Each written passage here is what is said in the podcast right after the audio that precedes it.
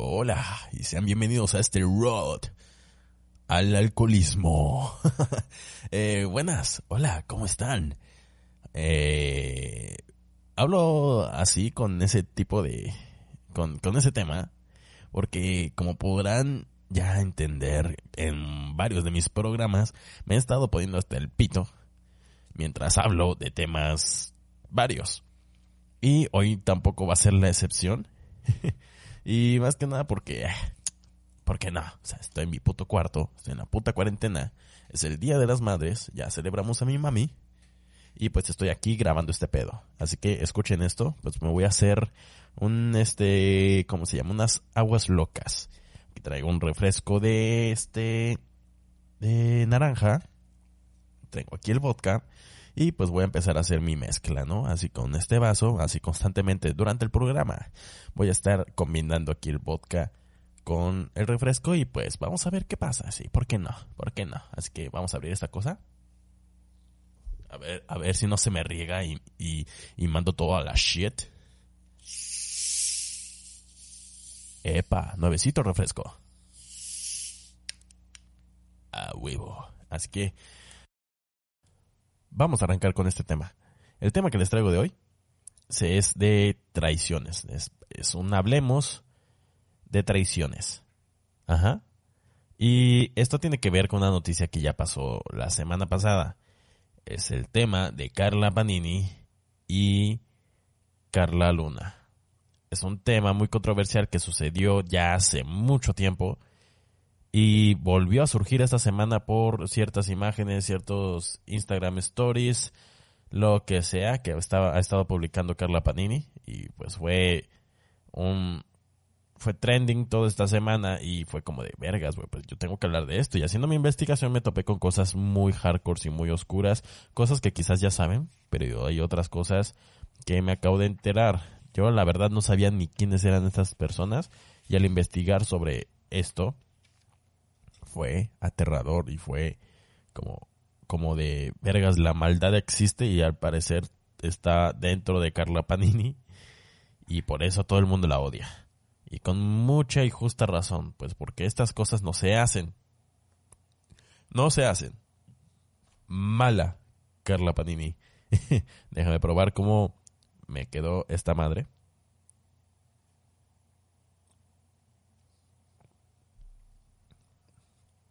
Ok, no está mal. No se siente tanto el alcohol, pero eh, puede mejorar. Eh, eh, pues bueno, esto es lo que les traigo. Esto y unas cuantas noticias que pasaron durante la semana. Una de esas noticias es de tema de los tornados. Bueno, ya les dije lo de los tornados de Puebla, pero ahora hubo un tornado en, ¿cómo se llama? En, en, en Monterrey, no, en, ¿cómo se llama? Apodaco. Apodaca, perdón. ¿eh? Apodaca, en Nuevo León, en el estado de Nuevo León. Y es como de que vergas, güey, ¿qué, ¿qué más esperamos para este fin del mundo? También llegaron avispas gigantes desde Asia a Estados Unidos y es como, vergas, también. Esas madres son capaces de exterminar a toda la raza humana. Miden 10 centímetros esa puta avispa de mierda. ¿Y quién madre la transportó? ¿Y cómo es que llegó? Estamos en medio de una pandemia. Se supone que se están restringiendo los vuelos, restringiendo el comercio y ¿cómo madres llegó? O sea, ya ni, ya ni antes, cuando todo el mundo salía y hacía su desmadre, no existían esas putas avispas en este continente y ahora con medio de la pandemia llega. Así que no mames. Eh, pues esa noticia de la avispa, no hay ya hay nada más que hablar, sino simplemente eso. Lo del, lo del, tornado de Monterrey, ya lo dije, simplemente fue un tornado de Monterrey, donde murió desgraciadamente una persona, una guardia de seguridad. Y se puede ver que hay videos por todos lados. No es un tornado así tan fuerte como los que se ven en Estados Unidos, incluso de los de categoría 1 pero sí fue fuerte porque fue capaz de levantar camiones, de levantar techos de lámina en todas partes, que hubo una lluvia de, de, techos de lámina por ahí y eso estuvo cagado, a excepción de la muerte de esta persona, desgraciadamente, pero lo demás estuvo bien, lo demás estuvo tranqui, para, en, pocas palabras, pero eso fue lo que pasó en Monterrey, ese es el caso de la avispa. Y ¿qué más estuvo por ahí? También unas señoras, las señoras de Yucatán, creo que ya lo dije ahorita, no sé, se me fue el pedo, pero ahorita voy a hablar de ellas, que es interesante porque hay unos audios que vergas, güey. ¿Cómo puede haber personas que sigan pensando de esa forma? Y al parecer Facebook, en vez de educar, desinforma y fomenta la, la, la, ignorancia de las personas, porque esas son las típicas personas de Facebook que andan compartiendo piolines en las mañanas y que andan compartiendo amenes y bendiciones de la Santa Muerte. Sí, son esas personas que pasan cadenas de WhatsApp, son esas personas que comparten su virgencita por todos lados o comparten a sus bebés todos feos. Sí, son ese tipo de madres. Y pues eso fue lo que pasó en Yucatán. Y es más cagado, cagado aún por, por el acento, ya sabes. El acento yucateco que ha sido legendario por todos lados. Todo el mundo hace chistes de los yucatecos por su acento y aparte de su cabezota. Eh, hay cosas que sí son ciertas, hay cosas que nada más es por cotorreo, pero el acento sí, no mames. Es súper cagado. Pela, na, concha de tu madre. Bueno, no dicen concha de tu madre, pero el acento es como eh, de vergas, güey. ¿Por qué hablas así, güey? De cantadito. O de, eh, ¿cómo, ¿cómo es este? Ya será de mañana. Vamos aquí, vamos aquí a la playa. Vamos a salir por allá a comer un taquito de cochinita un pan, ¿cómo se llama el pan de allá? Eh, panocha. Algo así se llama, panochón. ¿Cómo se llama el pan de Yucatán? No me acuerdo cómo se llama, pero tenía que ver con, con esa connotación, ¿no? Según yo sí. ¿Cómo se llama? Panucho, panucho. Oh, puta, casi, casi, casi. O sea, también, ¿por qué se parece? ¿Por qué suena a símbolo, a, una connotación sexual? ¿Por qué le pusieron panucho sabiendo que existe la panocha? ¿Por qué? ¿Por qué? No tiene sentido.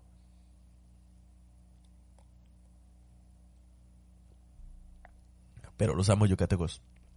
Los amo. Neta, qué chingón se come allá. Los tacos de cochito. Deliciosos. Su gastronomía es impresionante. Muchas especies bien deliciosas. Todo el sur se, se categoriza por su buena comida. Con muchas especias, con adobos y todo eso.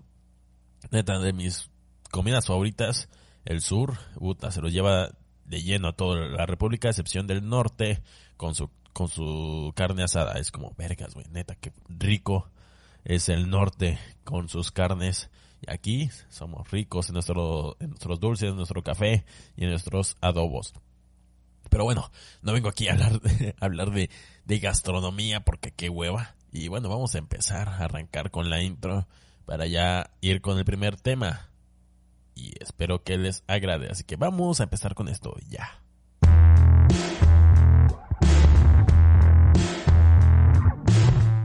Bienvenidos a este podcast llamado Buena Vibra, en donde la buena vibra ha muerto. Buena Vibra es un experimento dedicado a hablar y discutir sobre temas y experiencias que nadie pidió, representado por el yo más neta que existe. Buena Vibra. Empezamos. Ok, empecemos con el post del New York Times. Ya saben, este enorme periódico de Estados Unidos que todo el mundo lo escucha, que es legendario y hay mucho... Eh, todo el mundo lo ubica. En todos lados ubican el New York Times, que es el periódico según, según mi criterio más famoso del mundo. Y más aún porque es, su dueño, ya no sé si lo saben, pero el dueño de New York Times es Carlos Slim ya saben, el millonario mexicano, que es curioso porque se publicó un artículo de, de en este en este en este gran periódico hablando sobre cómo está manejando la pandemia México y hay un dato muy interesante porque ataca al sistema de salud y ataca incluso a López Gatel pidiéndole este como una respuesta a esto que les están diciendo, mira.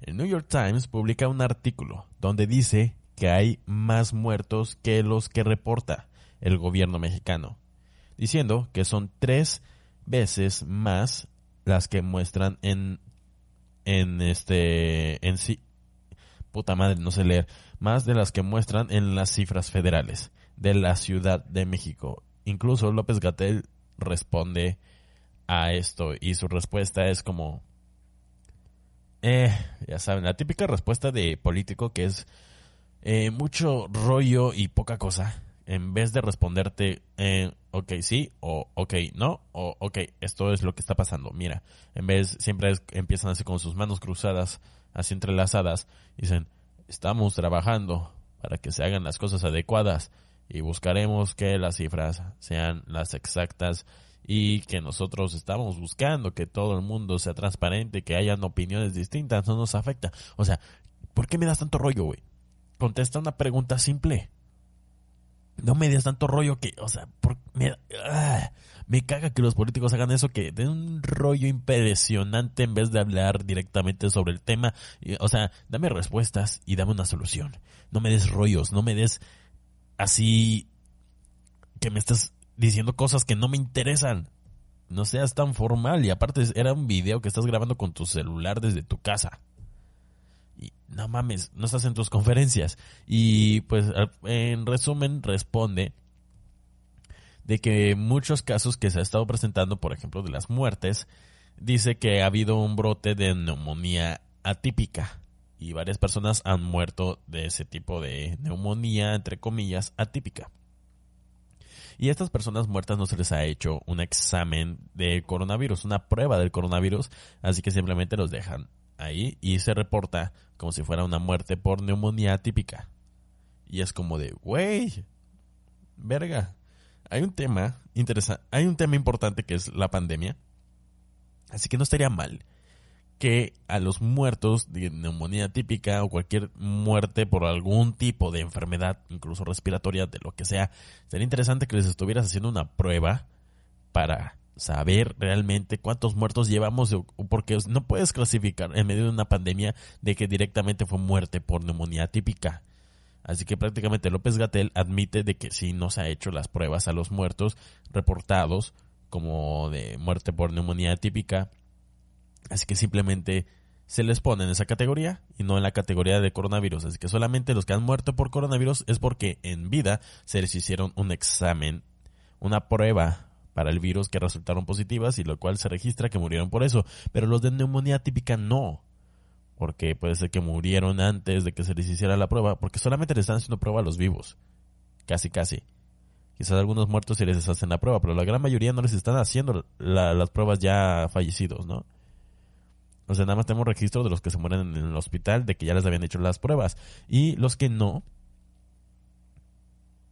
no se registran simplemente y está fuera de, del resultado final. Así que quizás por eso no es la cifra tan alarmante de tanto crecimiento, así como hemos visto en otros países, por ejemplo, Estados Unidos, Italia, España, que sí se veía un número más, más, más grande de muertos, a pesar de que México se está convirtiendo en uno de los países de más mortandad eh, por, por infectados. O sea, no a nivel, a nivel general, sino cada vez que hay un infectado muere no sé cuántas. O sea, en ese, en ese crecimiento de entre muertes y, e infectados es, es grande la suma. Es, se está muriendo mucha gente, pero básicamente es porque eh, mucha gente con presión arterial, hay mucha gente con diabetes, hay mucha gente con sobrepeso, así que pues por ende pues les puede les puede afectar más gravemente este tema del virus y pues esperemos que se aclaren las cosas que se aclare por fin de que ok cuántos muertos llevamos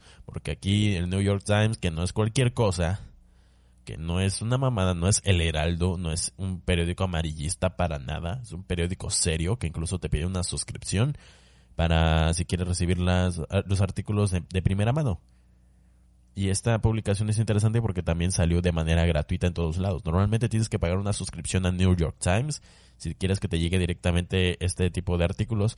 Y esta, este artículo sería totalmente gratuito. O sea, es, es lo interesante de, de la nota porque es, salió de manera gratuita.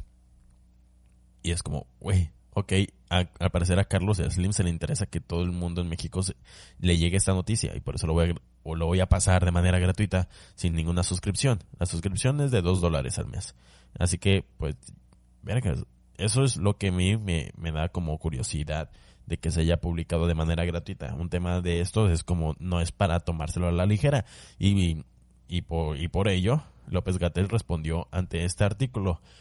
Así que, que lo hace doblemente más interesante. Y su aclaración es preocupante, sí, es preocupante.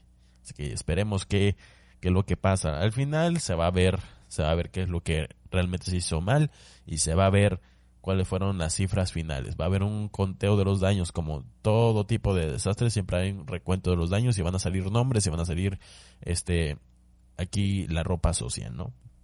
Esperemos que todo esto pase pronto. ¿Y qué más traigo por aquí? Este Ah, sí, Uta. Esto sí iba, era lo que tenía que hablar también. ya les dije que empezamos el pico de contagio el 8, que va, supuestamente va a durar hasta el 20, que en realidad es una mamada porque ningún... Bueno, ya, ya lo dije en el programa anterior, pero con esto, con el inicio del, del pico y de la fase 3, en la capital y en el Estado de México cerraron mercados eh, a pesar de que incluso los que los los los que vendían ahí sus artículos empezaron a vender fuera de los mercados, también cerraron panteones. Esto es para prevenir visitas durante el Día de las Madres, que es el día de hoy en el que estoy grabando, día domingo.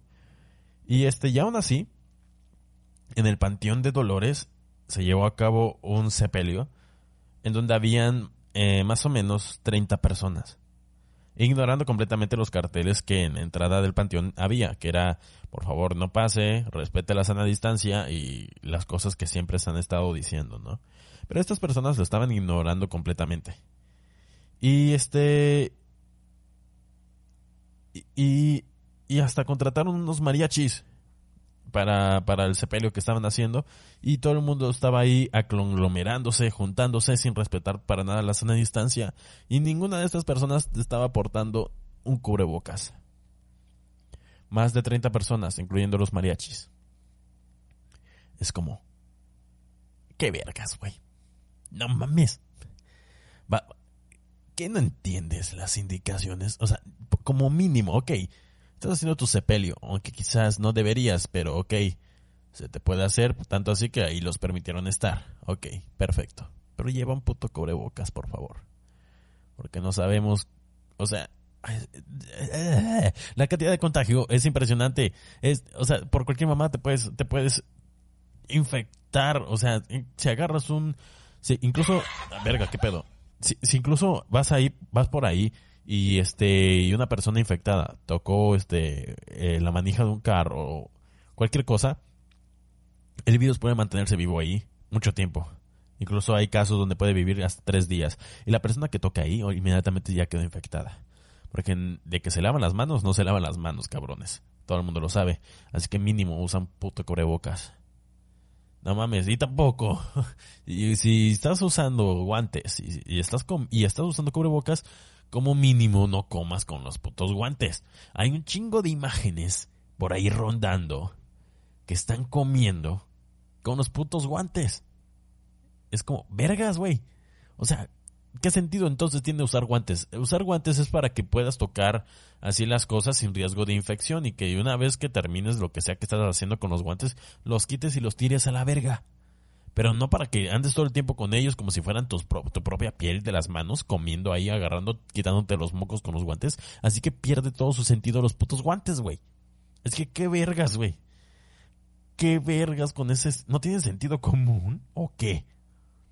les hace falta que les dé una instrucción de cómo es que se debe de usar el, el puto cobrebucas o la puta, este, los putos guantes.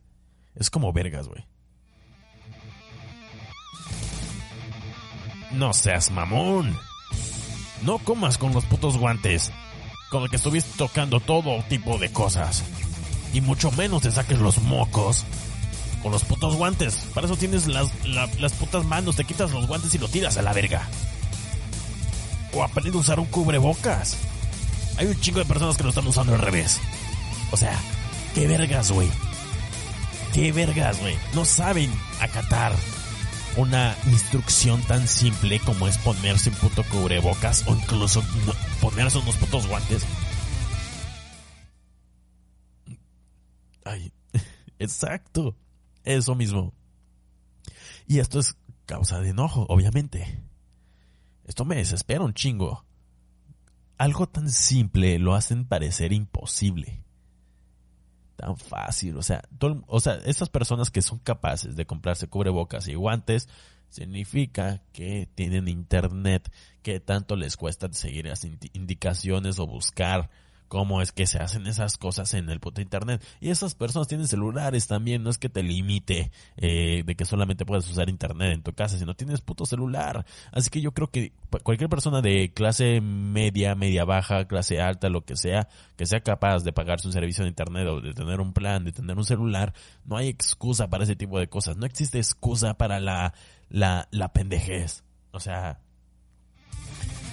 no existe excusa para la puta pendejez de las personas. Todo el mundo tenemos un dispositivo en la mano que podemos buscar cualquier mamada que nos plazca. Así que si tienes dudas al respecto, si no sabes cómo se usa ciertos tipos de cosas, o sea, busca, agarra tu puto celular y busca cómo madre se usa ciertas cosas que tú tienes duda. Es tan fácil buscar información ahorita que parece que estas personas neta lo están despreciando de una manera tan ridícula y esto fue lo que pasó ahorita en México y estoy hablando ahorita en conjunto, estoy hablando ya en general.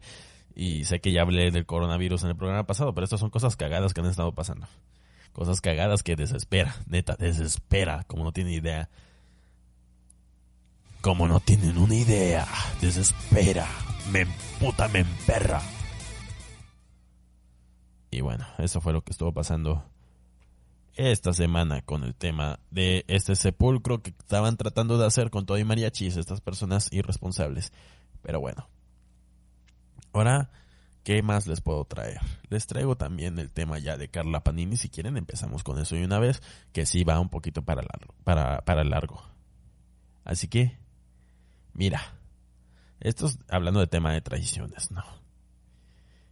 Esta es la traición más hardcore que he visto. O sea, México se destaca en su historia por traiciones por donde quiera. Como el que hizo este eh, Victoriano Huerta a Madero, como este Álvaro Obregón a Venustiano Carranza. México es la cuna de las traiciones en nuestra historia. En todos lados se traicionan entre sí, como lo de los conservadores queriendo devolver el primer el segundo imperio mexicano Benito Juárez en su momento queriendo vender el país a Estados Unidos eh, y por ahí muchas otras cosas más, vaya. Así que Carla Luna no es Carla, perdón, perdón, Carla Panini no es la excepción a este historial de traiciones horribles y asquerosas que no mames que no tienen justificación para nada. Si pusieron atención toda esta semana que pasó, regresó el tema de Carla Panini. Es un tema ya viejo, es un tema que ha estado eh, en boca de todos por lo menos unos 10 años más o menos. Desde que nos enteramos de primera mano de ese tema. Ya tiene casi 10 años. Y vuelve por motivo de una de un hilo que se hizo ahí hablando de Carla Panini por el tema de los hijos, si no me equivoco, porque eh, bueno, les voy a decir un adelanto de la historia. Carla Panini al final se queda con los hijos de Carla Luna. Y eso es lo ahorita lo que voy a decir, ya lo diré más adelante. Lo que realmente pasó con eso. Así que vamos a empezar ya. Estas son de tipo de traiciones extremas. Súper extremas. Y hoy es la traición de Carla Panini a su disque mejor amiga, entre comillas, a Carla Luna. Eh, ah, quizás en algunos momentos me esté equivocando porque no sé por qué las dos se llaman Carla, Carla Panini y Carla Luna. creo que Ah, me voy a referir al final para distinguirlas mejor como Panini y Luna. O como hija de puta o persona santa, por favor. Santa, que no hiciste nada. Qué mamada de, amigos, ¿eh? Y también fueron mejor conocidas por su proyecto que habían hecho en Telehit y en otros programas como Las Lavanderas. Para llegar al tema que se ha hecho súper mega viral, de por todo, por todo este cagadero que se hizo de, que hizo Panini, tenemos que dar contexto de su amistad y sus relaciones que también llegan a ser parte de esta, de esta historia. Carla Panini estaba casada con Oscar Burgos y Carla Luna estaba casada con Américo Garza. Esto es importante aclarar porque lo que se vendrá después, más adelante, es importante. Estas personas, estos esposos, estos maridos de, esta, de este dúo interesante, van a tener un papel importante más adelante. Oscar Burgos y Américo Garza. A Carla Luna le diagnosticaron cáncer después de haber tenido eh, a su hija menor, ¿no? Con su relación con Américo. El cáncer fue detectado a tiempo para poder recibir un tratamiento y se dice incluso por ahí que fue provocado por una infección en el útero. Y, no sé si esto sea verdad, pero lo escuché y lo leí en varias cosas, de donde dice que quizás su esposo, Américo, se lo había transmitido. Una infección en el útero.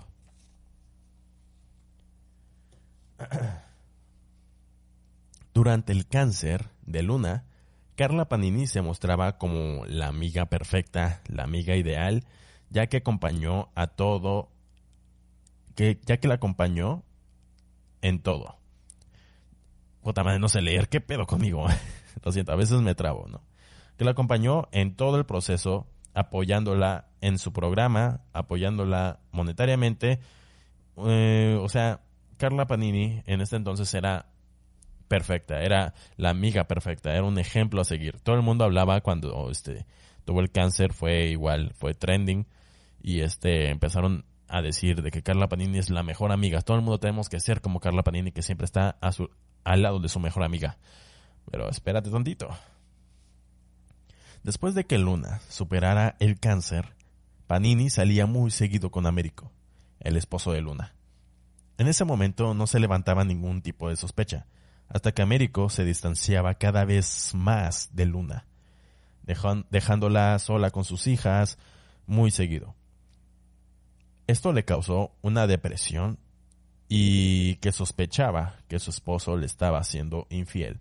Y para más casualidad, Panini se divorcia de Oscar Burgos con la excusa de que el trabajo los tenía muy distanciados y muy ocupados. Pero después, Burgos menciona que descubrió que ella le estaba haciendo infiel. Y aquí las dudas empezaron a surgir y aquí también menciona Carla Luna, ya en una entrevista que hizo con Platanito, en Noches con Plátano, creo que era su programa. Eh, está muy buena esa entrevista, tienen que verlo. Que incluso esta Carla Panini le había confesado a, a esta a Luna de que había besado a su esposo hace mucho tiempo y que incluso llegó a enamorarse un poquito de su esposo pero dijo que hasta ahí quedó, porque ni siquiera hubo disposición de Américo en querer hacer algo más con ella, y ella simplemente dijo, perga, que madre sí sea, así que tanto así que soy tan buena persona que vine a confesártelo antes de que lo escuches de alguien más. Así que lo tomaron bien, fue algo que pasó, y Carla Luna la perdonó sin ningún problema porque confiaba en su mejor amiga, Carla Panini. Y luego, llega el cinismo y maldad a nivel más puro de Carla Panini. Empieza a subir de tono un poco los chistes en el programa que hacían juntas.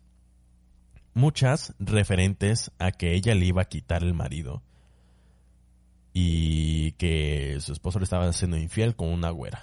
Carla Panini es güera, tiene cabello rubio. Todo el tiempo hay varios programas que se nota ahí que hace como va soltando como, como pequeñas pistas, ¿no? Como a veces hacen los asesinos seriales, de que ellos a la huevo quieren ser reconocidos, que dejan pistas, dejan ahí su firma o algo así por el estilo.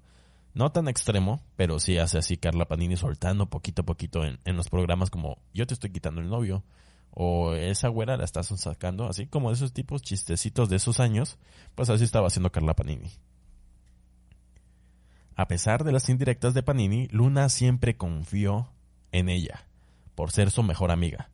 Era su paño de lágrimas, le contaba todo a ella, mencionándole incluso el distanciamiento de su esposo, ya que creía que estaba viendo a otra mujer y que ya no lo trataba bien, causándole una terrible depresión. Ya en estos momentos, este, ya llega después algo más fuerte, algo peor, que fue como vergas, güey, neta. Y aquí llega lo peor de todo. El cáncer vuelve por segunda ocasión a Carla Luna. Pero ahora esta lucha estaba completamente sola, ya que su esposo, el hijo de puta de Américo, ya no se interesaba por su salud e incluso se rumoreaba por ahí que ya no la llevaba a su quimioterapia y para que te des más y, para que te quedes más impactado le dejó de pagar el tratamiento haciendo que ella completamente sola tuviera que pagar todos los gastos de su quimioterapia, de las medicinas y todo, todo, todo este pedo que es terriblemente caro. E incluso Carla Luna dice que sufrió tanto maltrato físico como maltrato psicológico ya de Américo. Imagínate, güey, ya en pleno segunda, segundo cáncer, que ya lo había superado, luego que vuelve el cáncer y luego que te haga esto a tu marido. Es como, ¿qué pedo, güey? Tienes que ser tan hijo de puta. ¿Es necesario que seas tan hijo de puta? Yo siento que no, no, no mames, no hay justificación para hacer este tipo de cosas. Como quizás ya sabrán, pero las quimioterapias son horriblemente caras. El precio varía por el tipo de cáncer. Varía mucho los precios ahí. Donde podía llegar a valer más de 100 mil pesos, siempre dependiendo del medicamento que, se usa. Si crees que esto es eh, excesivo, el precio del cáncer avanzado lo es mucho más. Estos datos, todo esto, lo saco este, de un artículo muy interesante, titulado Cáncer, el daño que provoca la, toxicidad financiera, escrito por el doctor Elme Huerta, para la página ARP.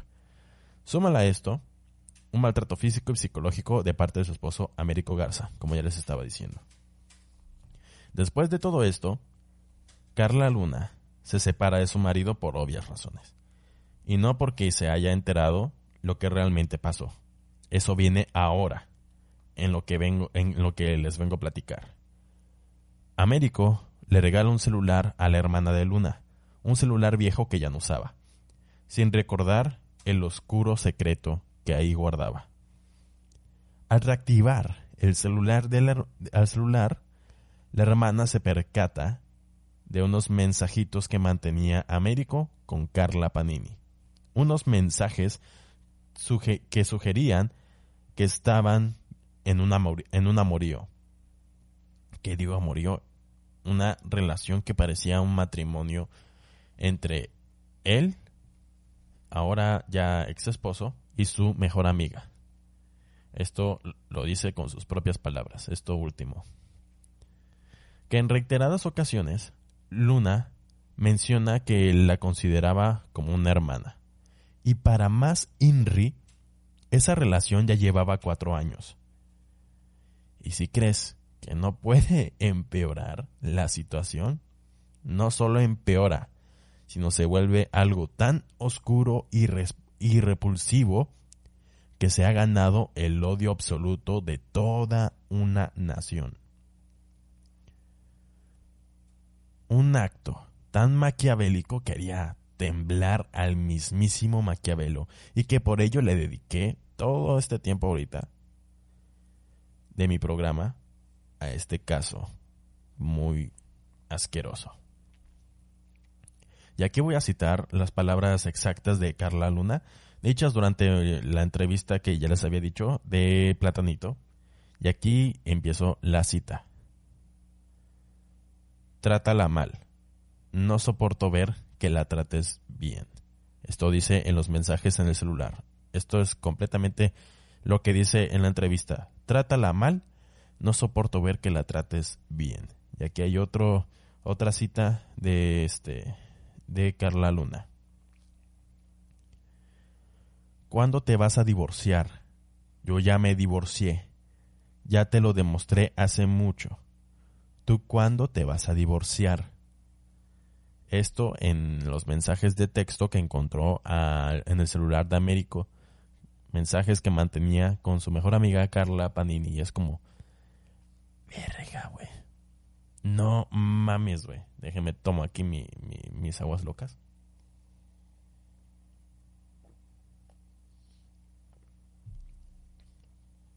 Ay. es algo que no puede pasar. O sea, ok, te puedes enamorar de una persona o lo que sea, pero no puedes eh, irte completamente con el, el esposo de tu amiga o la esposa de tu amigo. No, es un amor completamente imposible y neta, no puedes ir, o sea, es, no puede pasar. Y luego con tu amiga que tiene cáncer por segunda ocasión, no puede suceder, no puedes permitirte incluso llegar tener deseo, bueno, quizás nada más como quizá está muy guapa, está muy buena y ya X, pero no al punto de querer intentar algo ahí e intrometerte, intrometerte a una relación de marido y mujer, incluso con hijas, En la misma entrevista menciona, ya menciona que todo se le juntó. Perder su esposo, que llevaba casi nueve años de matrimonio, a su mejor, mejor amiga, casi hermana, su trabajo, su salud, con la noticia que regresó el cáncer por segunda ocasión. Y por esto último, quedarse sin dinero. Pues como ya había como ya había mencionado antes, el tratamiento es demasiado caro. Todo esto que les estoy contando pasó en un lapso de un mes.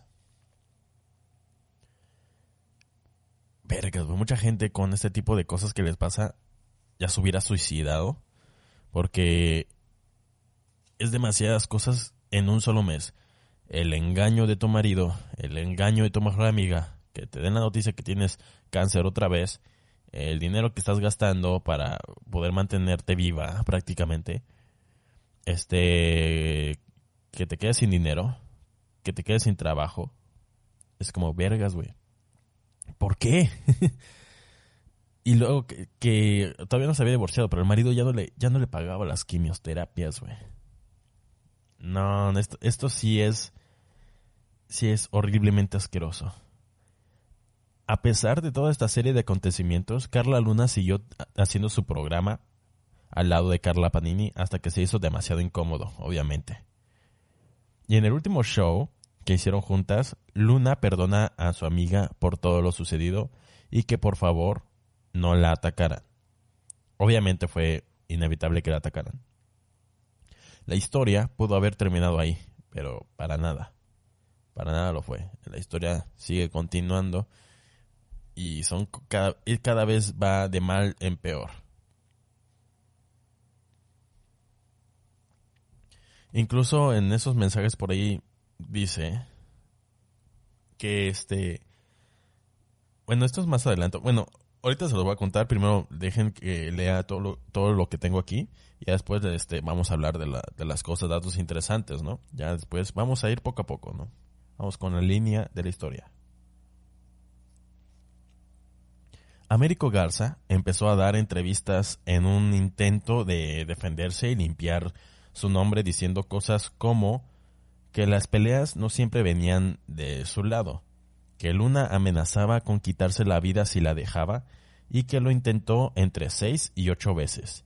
Incluso acusaba a Luna de también serle infiel con un amigo de la secundaria y un, payaso y hasta un narco. Pero lo peor viene ahora. Américo decía que Luna estaba lucrando con su, con su cáncer, haciéndose la víctima, güey. Qué huevos de este hijo de puta, güey. O sea, Carla Panini es una hija de puta, pero también este verga, güey. ¿Qué pedo? ¿Qué pedo? Neta, tienen que ver incluso la cara de este pendejo en las entrevistas como, verga, güey, qué cinismo, verga, qué hijo de puta, güey. Neta, ¿cómo puede existir este tipo de gente tan valemadrista que ya a alguien que amaste antes o lo que sea, que fue tu esposa, que es la madre de tus hijas, la trates de esa forma, con cáncer, y que le digas un montón de cosas en una entrevista solo para querer limpiar tu propia imagen, que de por sí es inlimpiable, inlimpiable nombre, no tienen nombre. Este dúo perfecto, lleno de maldad, se casan. Todo esto mientras Luna seguía luchando contra el cáncer. O sea, al final esta pareja de hijos de puta se casaron cuando Luna estaba aún luchando con el cáncer. Es como, verga. Y se toman un chingo de fotos, incluso haciendo con mensajes de este, de como de indirectas hacia Carla Luna, todavía con la hijo putés de, de mandarle mierda indirectamente. Todo porque quería limpiar su imagen y que decían de que todo lo que todo lo que estuvo diciendo Carla Luna en las entrevistas en realidad era una mamada y que no, no es como ella lo está contando. Es como, güey, no puedes... Aunque quizás muchas partes podrían ser mentiras, pero con los mensajes de texto no puedes mentir. Ahí dices todo lo que tú eres, güey. O sea, ella no ha dicho nada que no fuera que haya dicho los mensajes y su experiencia con ellas. Y se ve directamente con la actitud de Carla Panini y de Américo, se ven que son unos hijos de puta cabroncísimos, neta, cabroncísimos. Y aquí viene otro dato oscuro de este pedo. Desgraciadamente, después de haber superado el cáncer otra vez, le vuelve una vez más, pero de una forma más agresiva y sin dinero alguno para poder pagar el tratamiento. Le llegó apoyo moral y monetario de muchos fans, famosos y amigos, se estaba recuperando para después volver delicada al hospital. Después a descansar y a estar en paz en casa. Que te vuelva por tercera vez un cáncer es como... Ay, verga, qué pedo, güey. Neta, Dios te odia, güey. Se ensañó contigo. Era para que directamente te fueras con otra persona, güey. O sea, qué pedo, güey. Si en verdad existiera un Dios y dijera, es parte de mi plan, ¿Qué, de la verga está tu pinche plan de mierda, güey, que le quieras enviar todos los males a esta persona que no ha hecho nada malo, en vez de mandárselo a la otra hijo de puta que le está quitando su marido, le hace, incluso eh, le decía al esposo que lo tratara mal, que la maltratara física y psicológicamente. No, hombre, qué pedo. Si neta, si existiera un dios, sería, un dios hijo de puta, así que, no, es una mamada. Neta, es una puta mamá de mierda, güey. A la verga con Dios. Arriba, Satanás. Satanás es más buen pedo que el pinche Dios de mierda arriba. Si no, no le hubiera mandado todos esos males a Carla Luna. Esto se lo merecía. A Carla Panini, hija de puta. Vete a la verga, Carla Panini. Sí, que se vaya mucho a la verga. Neta, se merece todo lo que le está pasando. Se lo merece completito. Hay otras personas que tienen este mala fama y quizá no se merecen todo el odio que tienen, pero esta persona sí. A Carla sí tírenle de todo porque para que no jamás se le olvide lo que hizo. Porque al final todavía sigue siendo delicado. Cuando Luna estaba sumamente grave, le habla a su antigua amiga, a Carla Panini, para que fuera y le pidiera una disculpa en donde Panini ni siquiera llegó. Entonces, Carla Luna murió, muere el 27 de septiembre del 2017. Ahí sí, ¿cómo defenderte, hija de puta? ¿Cómo puedes defenderte de esto? ¿Cómo? ¿De qué manera? No hay manera que te puedas defender. Te habla en su lecho de muerte y como mínimo tienes que asistir alguien que fue tu amiga, que estuvo contigo, que te metió en su proyecto de las lavanderas, que gracias a ella llegaste a tener algo de fama, no llegues en su lecho de muerte. ¿Cómo puedes tener la conciencia ahora después de eso? Si no lo tienes, es que porque eres un puto, puto animal, güey. No tienes sentimientos, güey. ¿Cómo no puedes tener empatía de tu, aunque ya no sean amigas de tu ex amiga? No puedes llegar a su lecho de muerte, disculparte por lo que hiciste, porque si esto, güey, de, de la verga lo que hiciste, no puedes, ni, o sea, ¿qué? No, no tiene justificación. Mínimo, tendrías que ir a pedirle perdón. Pudiste disculparte, pero tu orgullo fue más importante que todo lo que hiciste, todos los males que le hiciste a ella. Chingas a tu madre, Carla Panini. Chingas a tu puta madre. Pero bueno, vamos a continuar. Y al parecer, todo esto, lo que pasó, no fue suficiente. Así que en una de las visitas de Américo para ver a sus hijas que, que tuvo con Luna y que vivían en casa de la abuela porque al final eh, muere la mamá, siempre estuvo, las hijas siempre estuvo con la mamá, eh, con Luna, así que muere, así que automáticamente las hijas pasan a ser este, de custodia de la abuela, la mamá de Carla Luna. Y en un descuido de una de estas visitas, o sea, la mamá de Luna, la abuelita, no, no soportaba ver a Américo, no lo soportaba por, por, obvias razones, por todo lo que le hizo su hija moribunda. Así que este, en una de esas visitas decidió dejarlos solos, ¿no? Y en ese momento, Américo se lleva a las niñas a la fuerza. Se las lleva, casi casi se las roba de ahí. En un momento que las dejaron solos. Cuando los abuelos y el resto de la familia de Laura las quisieron recuperar, Américo gastó mucho, mucho dinero en abogados, en donde finalmente se quedó con la custodia. Y fue de mal a peor, cuando les dio la condición de que podían ver a las niñas solo si aceptaban a Carla Panini en sus vidas. Y por obvias razones no aceptaron. Así que Américo no les ha permitido verlas ni una sola vez o tener algún tipo de contacto con ellas. Neta, es parodiarlos, ¿eh? Es parodiarlos. Y esto fue más reciente. Esto quizás, bueno, a continuación de lo que les voy a decir es la razón por la cual todo el mundo la está odiando ahorita. Aún más. Neta, cada vez esta, esta señora, la Panini, acumula más odio. Todo el mundo le empieza a odiar más. Neta, yo si fuera ella, hasta temería por mi vida, cabrón.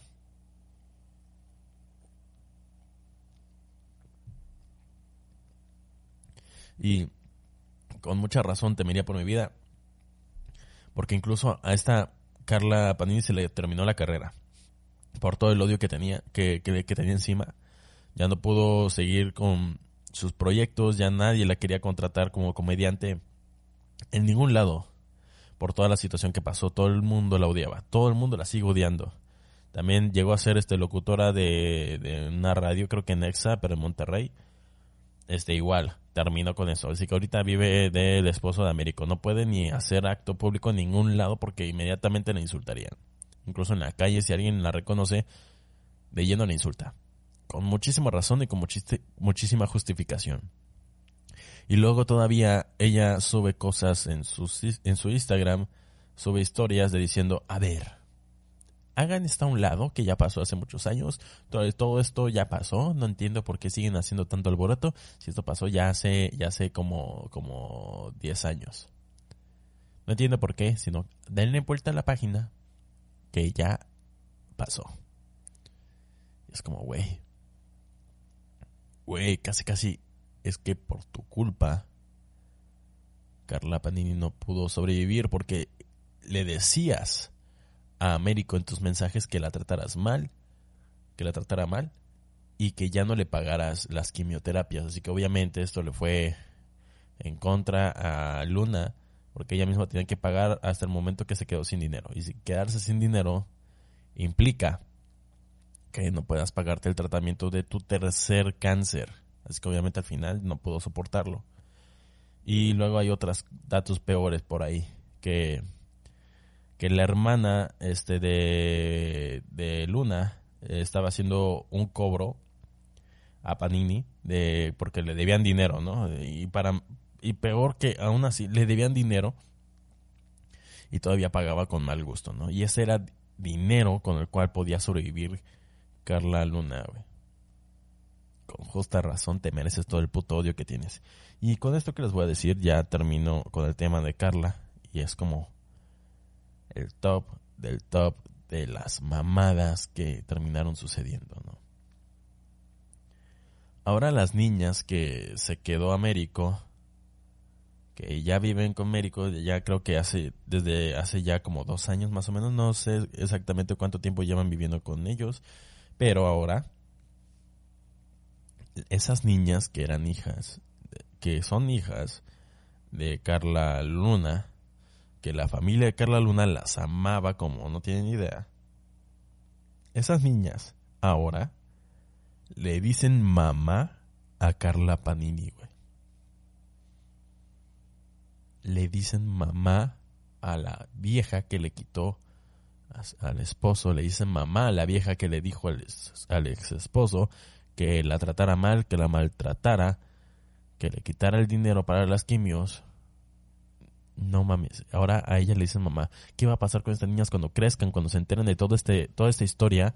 ¿Cómo van a reaccionar? ¿Qué explicación les va a dar Carla este, Panini? ¿Qué madres le, les dices? No mames, güey. Espero que la familia de Carla Luna lleguen a una resolución para que ellas se queden con las niñas, porque una pareja de ese, de ese tipo no deberían tener hijos. No, de plan, no. O sea, si estas personas son así de, de hijas de puta, van a criar unos pinches asesinos seriales futuros, güey. No mames. Pueden que estas personas no, no mataron a nadie, no hayan hecho como actos este criminales, tanto así para que se les pueda meter al bote, pero sí moralidad inexistente, güey. No existe la moralidad en ellos y por eso fue más que nada que quise hablar de esto. No tanto por el chisme en sí, porque aún así es un gran chisme, pero por la hijoputez, ¿no? Qué vergas, güey. Qué vergas. Ya ni Victoriano Huerta hizo tanto. O sea, asesinó a, a Madero, pero tampoco fue que se ensañó tanto con una persona que después casi casi se murió por todas las hijoputeces que le hicieron, porque obviamente es resultado de todo lo que estuvo viviendo, porque si no hubiera hecho nada esta Carla Panini quizás aún así seguiría casada con este hijo de puta, pero quizás eh, le seguiría pagando este el tratamiento del cáncer. Yo creo que eso fue una de las cosas más grandes que llevaron quizás a la muerte. Quizás de todos modos iba a morir por un tercer cáncer, porque si está cabrón, o quizás no. Pero de todos modos no se merecía todo este, todo este pedo. Y, y si llegas a, a verla en sus entrevistas, sí se le ve que le dolió, como no tienen idea. Y se le ve que era buena persona, siempre sonriente, muy amable, muy abierta. No sé, y se me hace como una completa injusticia que le hayan hecho tanta mamada que no se lo merecía. Y ahora Carla Panini se queja, se queja de que le estén lamentando mamadas. Pues obviamente, mamacita, por todas las cosas que hiciste. O sea, eh, te mereces todo lo que te están diciendo. Te lo mereces con creces, güey. Como verga, güey. Yo jamás haría algo parecido como ya, ya les había dicho. Es que con esto, con esto dicho, con esta historia, ¿ustedes qué opinan? ¿Se justifica lo que hizo? ¿No se justifica? ¿Ustedes harían algo similar? Yo jamás le quitaría a un amigo a su esposa, jamás, güey. Y eso, igual hay muchos casos que le roban los maridos y, las esposas, pero, pero es que esta, esta no le bastó con eso y se fue a más allá, güey. Se fue más allá, güey. O sea, tanto así que al final se quedó con las hijas de, de Carla Luna, güey. Al final se quedó con sus hijas. No, hombre, eso es una tremenda mamada, güey, neta, güey.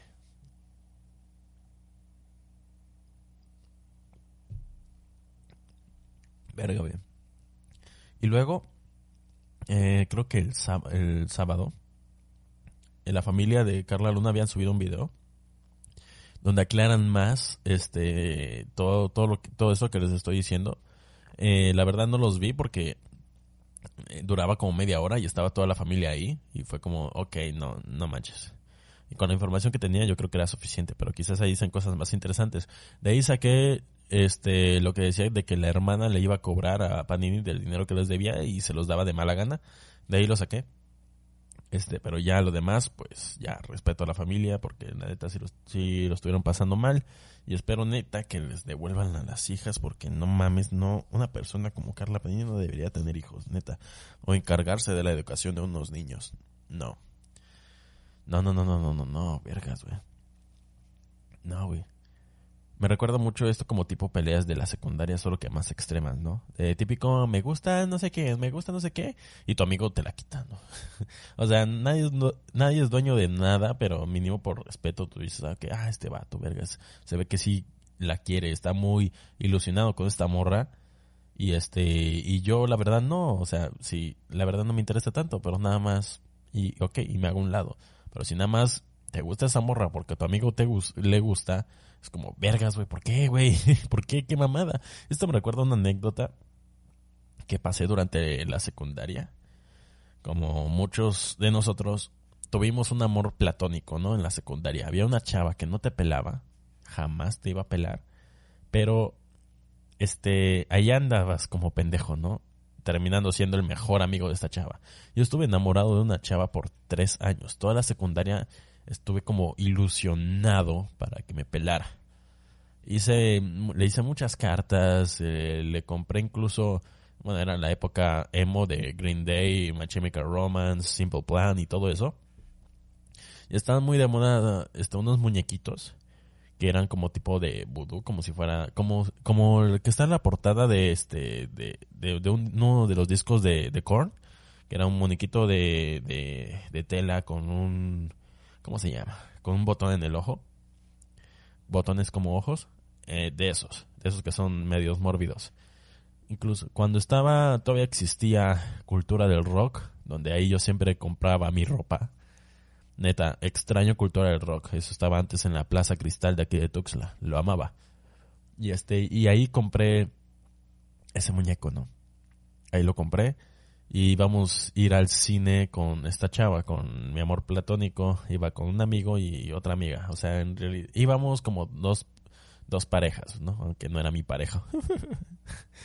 y este, y fuimos, ¿no? Y me acuerdo el nombre de la película que fuimos a ver. Fuimos a ver la de Diabólica Tentación. Mientras ellas iban a comprar los boletos, yo fui con mi amigo, fuimos a Cultura del Rock y compré el muñequito ese. Ya estaba viendo qué comprarle y neta, ese puto muñeco me salió bien pinches caro. Eh, como yo, yo tenía, en ese entonces yo tenía como 15 años, si no es que menos. Este, compré ese muñequito. Como 300 pesos me costó ese puto muñeco de mierda. neta, qué pedo eso. Me lo pude haber gastado en muchas otras cosas, pero bueno. Lo compré. Y se lo contó y bolsita y así como de regalo y se lo di, ¿no? Neta, ella quedó encantadísima con el, con el regalo que le había hecho. Porque ella también le encantaba todo ese pedo del metal, del rock y todo eso. Le amó el puto muñeco. Neta, estaba bien chulo, estaba hermoso el muñeco. Bien mórbido. Y este, casi, casi, casi podría decir que, eran, que éramos un poquito darquetos. No tan extremo porque Chiapas, ¿no? Aquí la religiosidad de aquí, incluso no existe ninguna iglesia satanista aquí, así que ¿cómo más vamos a ser satánicos aquí, no? Pero casi, casi estábamos en esos rollos oscuros, ¿no?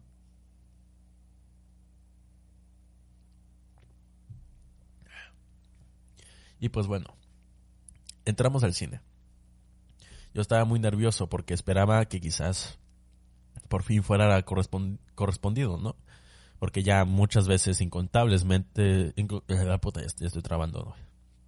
Incontables veces eh, declaré mi amor a esta chava declaré mi amor ante ella. Y pues todas me decían que no. Y yo de, ok. Eh, prefiero ser tu mejor amigo que, que, tener nada, ¿no? Pero esta ocasión esperaba mucho más. Tenía este mejor, mejor, este, más chance, ¿no? Porque las veces que me rechazaban yo estaba gordito. Incluso me puse a hacer ejercicio para adelgazar y que ya me llamara más la atención, ¿no? Eh, ya sabes, todo esto de la secundaria para querer llamar la atención, ¿no? Y pues nos metimos a, ver la película. Y estaba hablando con mi amigo, mi amigo el Colocho. Un saludo. Ah, bueno, para los que me escuchan fuera del estado, eh, Colocho significa cabello chino, cabello rizado, ¿no? Aquí así se dice aquí en Chiapas se dice Colocho. Y este y estábamos ahí, ellas fueron a buscar el lugar y nosotros estábamos afuera, ¿no? Jamás había besado a alguien. así que este vato me estaba dando consejos de cómo besar, güey. O sea, nada de que conmigo, no, no, no, no, para nada. O sea, me decía, me decía, me decía en ese entonces de que besar era como morder una manzana. Y yo dije, ¿eh? ¿Y cómo mordes una manzana? Y el vato ponía su, su, su, su mano como de... Y yo dije, ay, así se besa. Y dije, no mames, neta. Y pues bueno, ya me, me instruyó. Y pues ok, en caso de que suceda, ya sabré qué hacer. Y pues bueno, estábamos viendo la película de Diabólica Tentación, donde sale este. ¿Cómo se llama esta chava? ¿Cómo se llama? Se me fue el nombre. Eh, Megan Fox. Sí, Megan Fox. Este, la fuimos a ver, estábamos en los asientos de hasta atrás, ya sabes, ¿no? Para, si por cualquier cosa pasa, no nos vean, ¿no? Y este, y a veces esas pláticas, ¿no? Yo me senté al lado de, de, esta chava, que me gustaba mucho, y platicando así entre cosas, entre película y película, pues llegamos a una plática, ¿no? Déjenme, este, aquí tengo una canción perfecto para, para esto. Ahorita lo, lo, lo, lo pongo. Una música de fondo perfecto para, para este tipo de temas y ahorita se los pongo voy a poner de fondo. Una música romántica. como, como el de metal. Va a ser así, pero a la inversa. Me declaré mi amor ante ella. Así como de que estamos en el cine así, así sentados. Estamos así como de... Oye. Oye. Y ella como de... ¿Qué pasó? Yo. Este, te quiero decir algo quiero decir algo muy importante. Y ella... Sí, dime, dime qué pasa. Cuéntame qué pasa. Y yo ya estaba como de... Mira, sé que antes me habías dicho que no, pero quisiera que tú fueras mi, mi novia. Por favor, aunque sea por un momento. No importa el tiempo que duremos, pero yo te amo. Siempre quise estar contigo y ya me cansé de que siempre me consideres como tu hermanito, porque no somos hermanos realmente,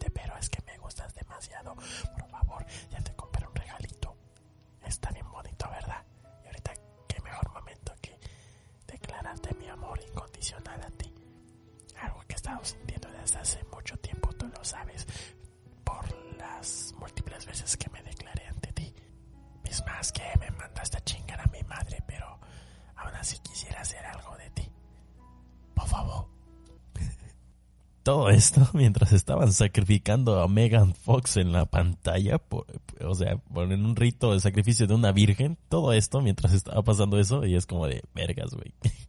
Estaba pasando una escena violenta, sangrienta en la, escena, eh, eh, en, la sala y yo aquí bien pendejo, así como eh, murmurando y casi gritando porque había mucho ruido. y, o sea, así, Así, exacto. Esperen, ahorita se los pongo. A ver, a ver, a ver. Así, en plan de... Rito satánico. No, no, no me maten, no me sacrifiquen, por favor. No, soy muy joven y virgen. No quiero morir virgen. No me sacrifiquen, no. Así. Así exactamente toda la película así y nosotros de ahí de que, ay, me gustas mucho, a la verga. y mientras el sacrificio en cámara estaba llevándose a cabo, el sacrificio satánico, eh, ella se voltea a ver a sus amigas. Era como de, güey, este chavo se me acaba de declarar ahorita mismo. Y, y pues yo creo que en su cabeza pensó, ah, ok, le voy a, le voy a hacer un favor y le voy a decir que sí. Así que ella se volteó y fue como este plan de que bésame. Y yo, ¿qué? que me beses. Y los otros dos ahí del otro lado diciendo, bésala, bésala. Bueno, así en plan como de, bésala, bésala, carajo, ya te digo que sí, bésala, bésala. Y todos en el cine, estaba teniendo un desmadre ahí arriba. Y este. Y yo, no, yo estaba súper nervioso, me estaba cagando de miedo. No sabía qué hacer. Así que pues ella se, se hizo hacia adelante. Y yo pues me acerqué. Y le di uno de los besos más extraños que he dado en mi vida. Me acerqué, juntamos labio con labio. Ella no se movía. Y yo estaba como de, vergas, ok, ¿qué hago? ok. Y ella estaba haciendo así, nada más levantando el piquito. Fue un beso de piquito, nada más. Y yo esperaba que, esperaba que fuera como, cuando, como me dijo mi amigo, de que como si estuvieras mordiendo una manzana. Y pues no pasó eso, pero neta, si hubiera sido así como el que me había dicho mi amigo, no hubiera sido peor, pero pasó eso, ¿no? Y yo estaba súper contento. No mames, no sabes lo que es un niño de secundaria contento cuando alguien le dice que sí, cuando está enamorado por mucho tiempo. Y pues me dijo que sí. ¿No? Y salimos de la película. Yo estaba sumamente feliz. Salí de la película con ella agarrados de la mano. Te lo juro. Y yo estaba como, ah, y así, la abrazaba así de repente. No nos volvimos a dar beso porque no, estaba, estaba yo demasiado nervioso para hacer eso. Y no mames, fue como de vergas. Por fin, por fin, por fin, por fin, por fin, por fin, por fin, por fin. O sea, neta fue como de que vergas. Y ya, ok, cada quien se fue a su casa. Y al siguiente día, bueno, en la noche yo estaba como vergas. Y dormí contentísimo, soñé hermoso, soñé mi vida con ella. Estaba súper feliz. Y al siguiente día, llego así como bien nervioso, bien extasiado de que me había dicho que sí y de que ahora tengo pareja, ¿no? Ya sabes, de que neta de niños, tú en la secundaria quieres tener, lo primero que tienes que tener es novia, ¿no?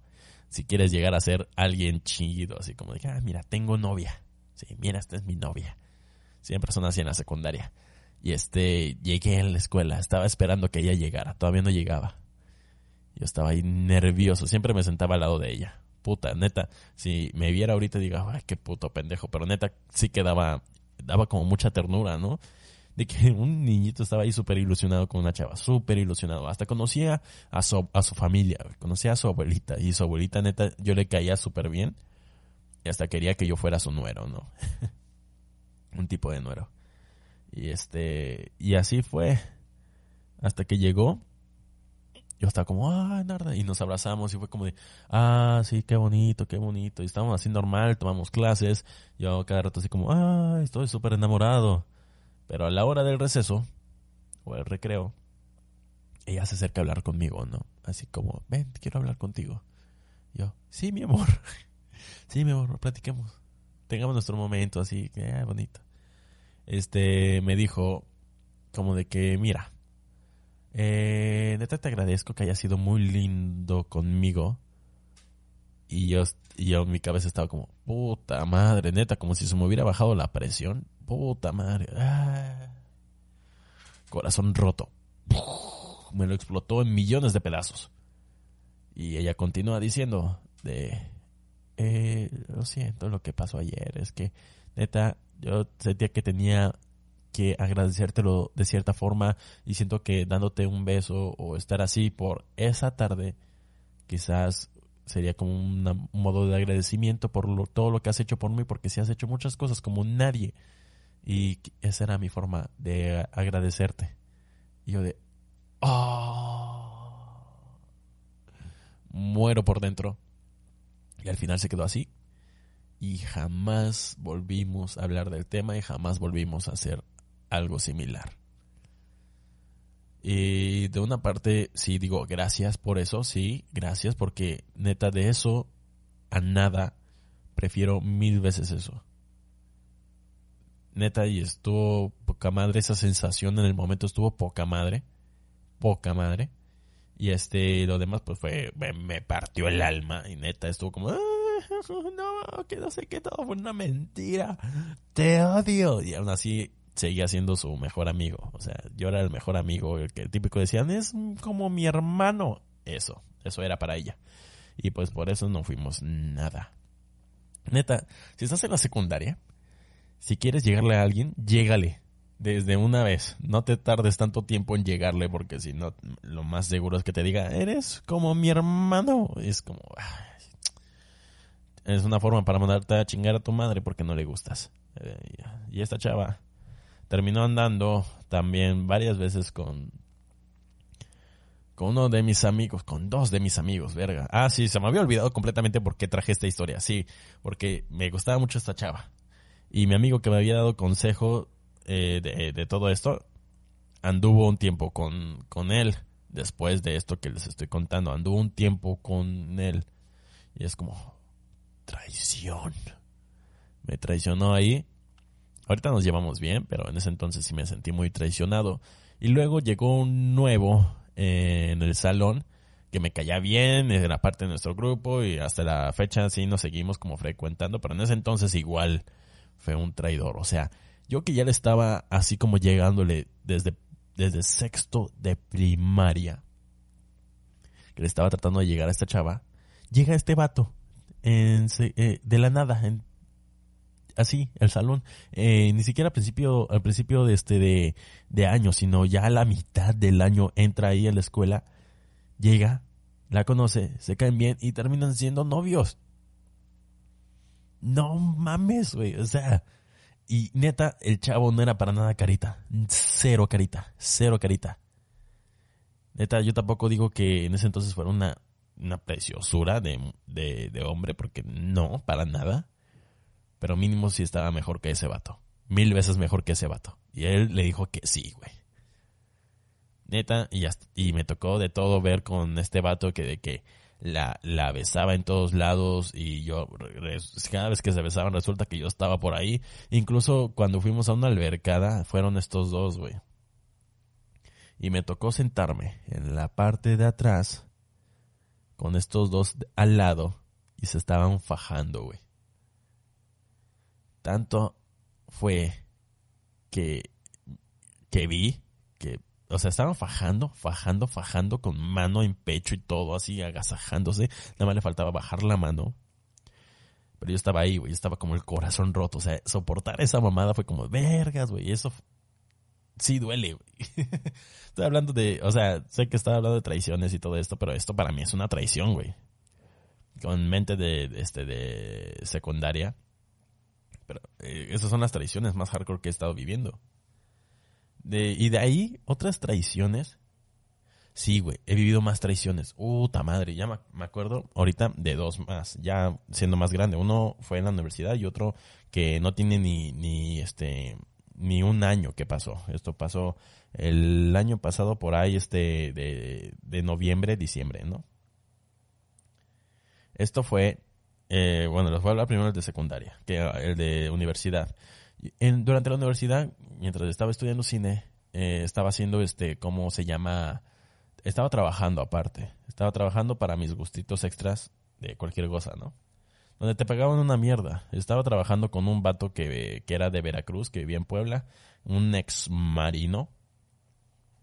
Y este, y estaba prácticamente haciendo, era grabar videos de bodas, bautizos, 15 años, ¿no? De esos típicos trabajos así que te dan si estudias algo relacionado con la carrera, ¿no?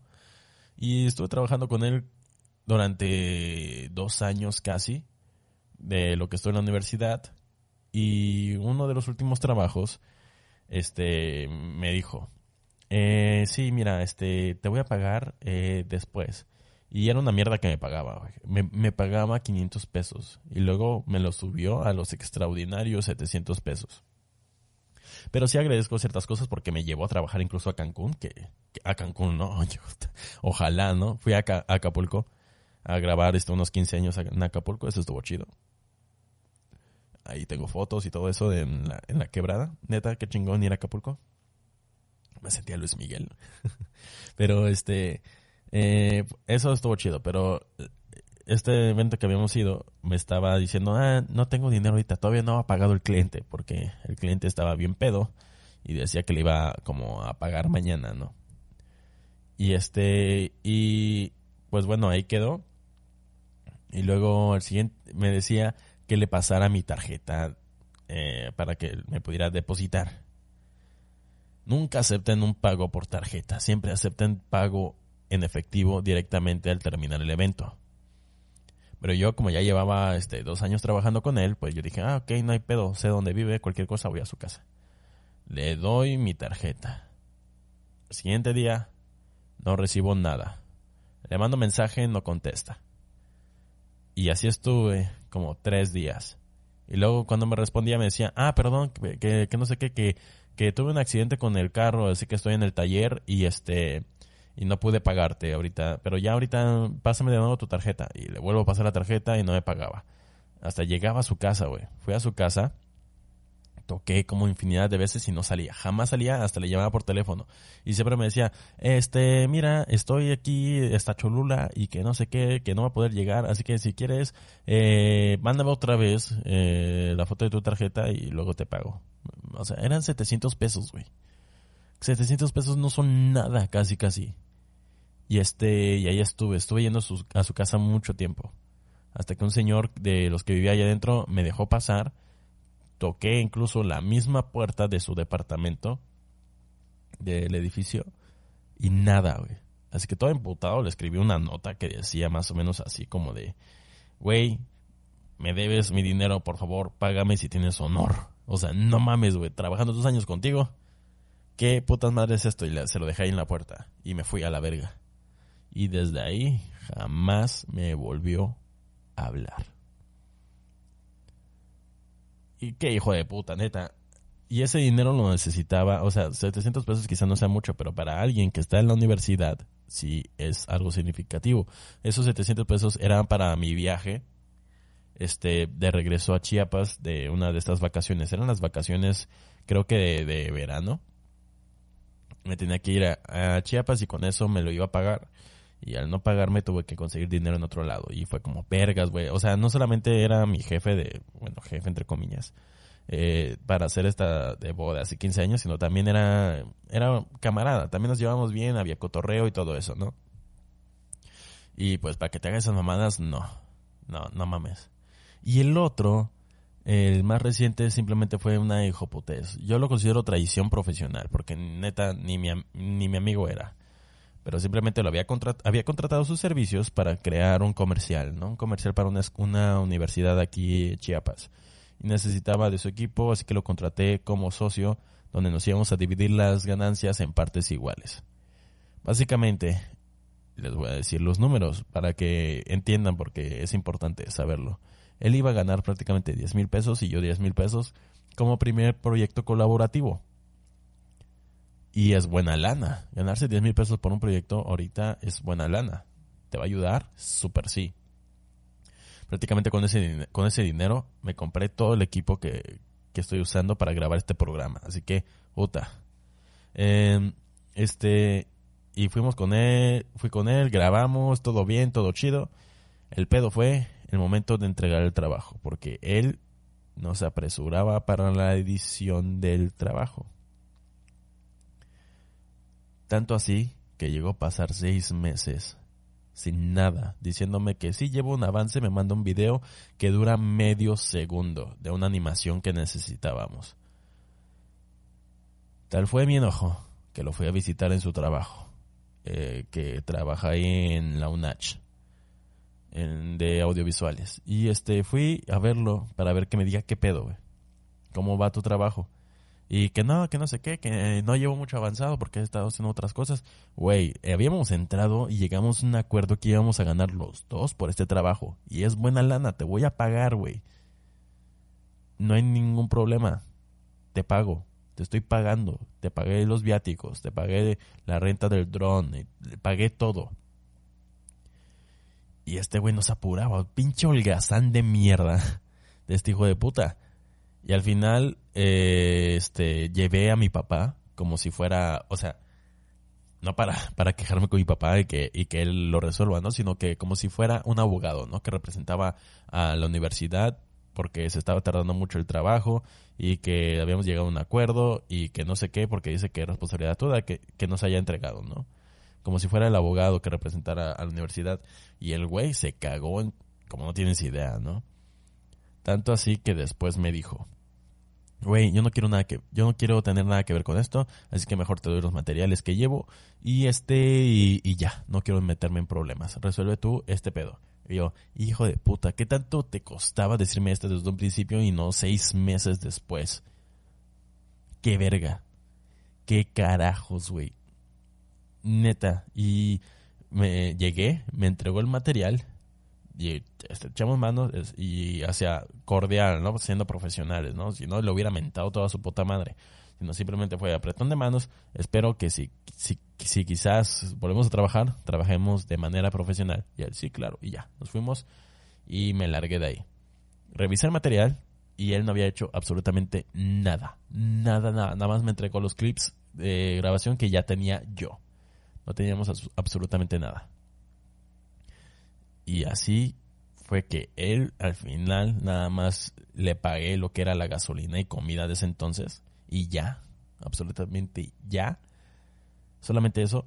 Y yo tuve que resolverlo, lo terminé yo al cabo de un mes más, lo terminé, lo presenté, le encantó al cliente, pero por el tema del retraso no me volvieron a contratar, por obvias razones. El retraso fue impresionante. Y este, y al final yo me quedé con todo el dinero que íbamos a repartir. Y el cual me llevó a que yo pudiera comprar todo el equipo necesario para hacer este podcast.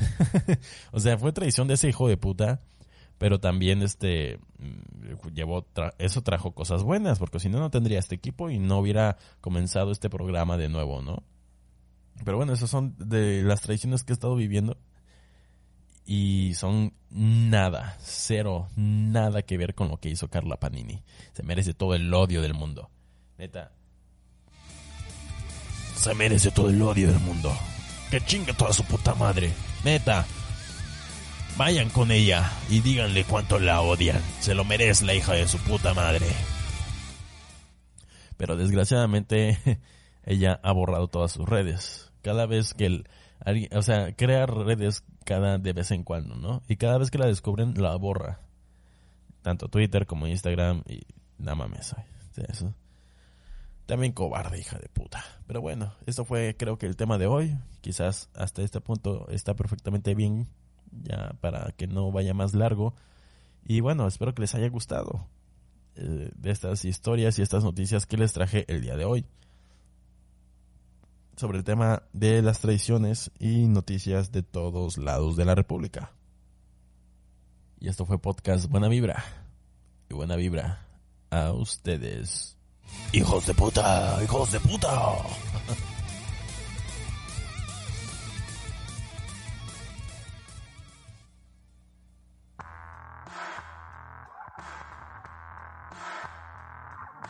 Si llegaste a este punto, no mames, güey. Te amo. Te adoro, güey. Chingón por llegar a esta parte. Ya lárgate de aquí, hijo de tu puta madre.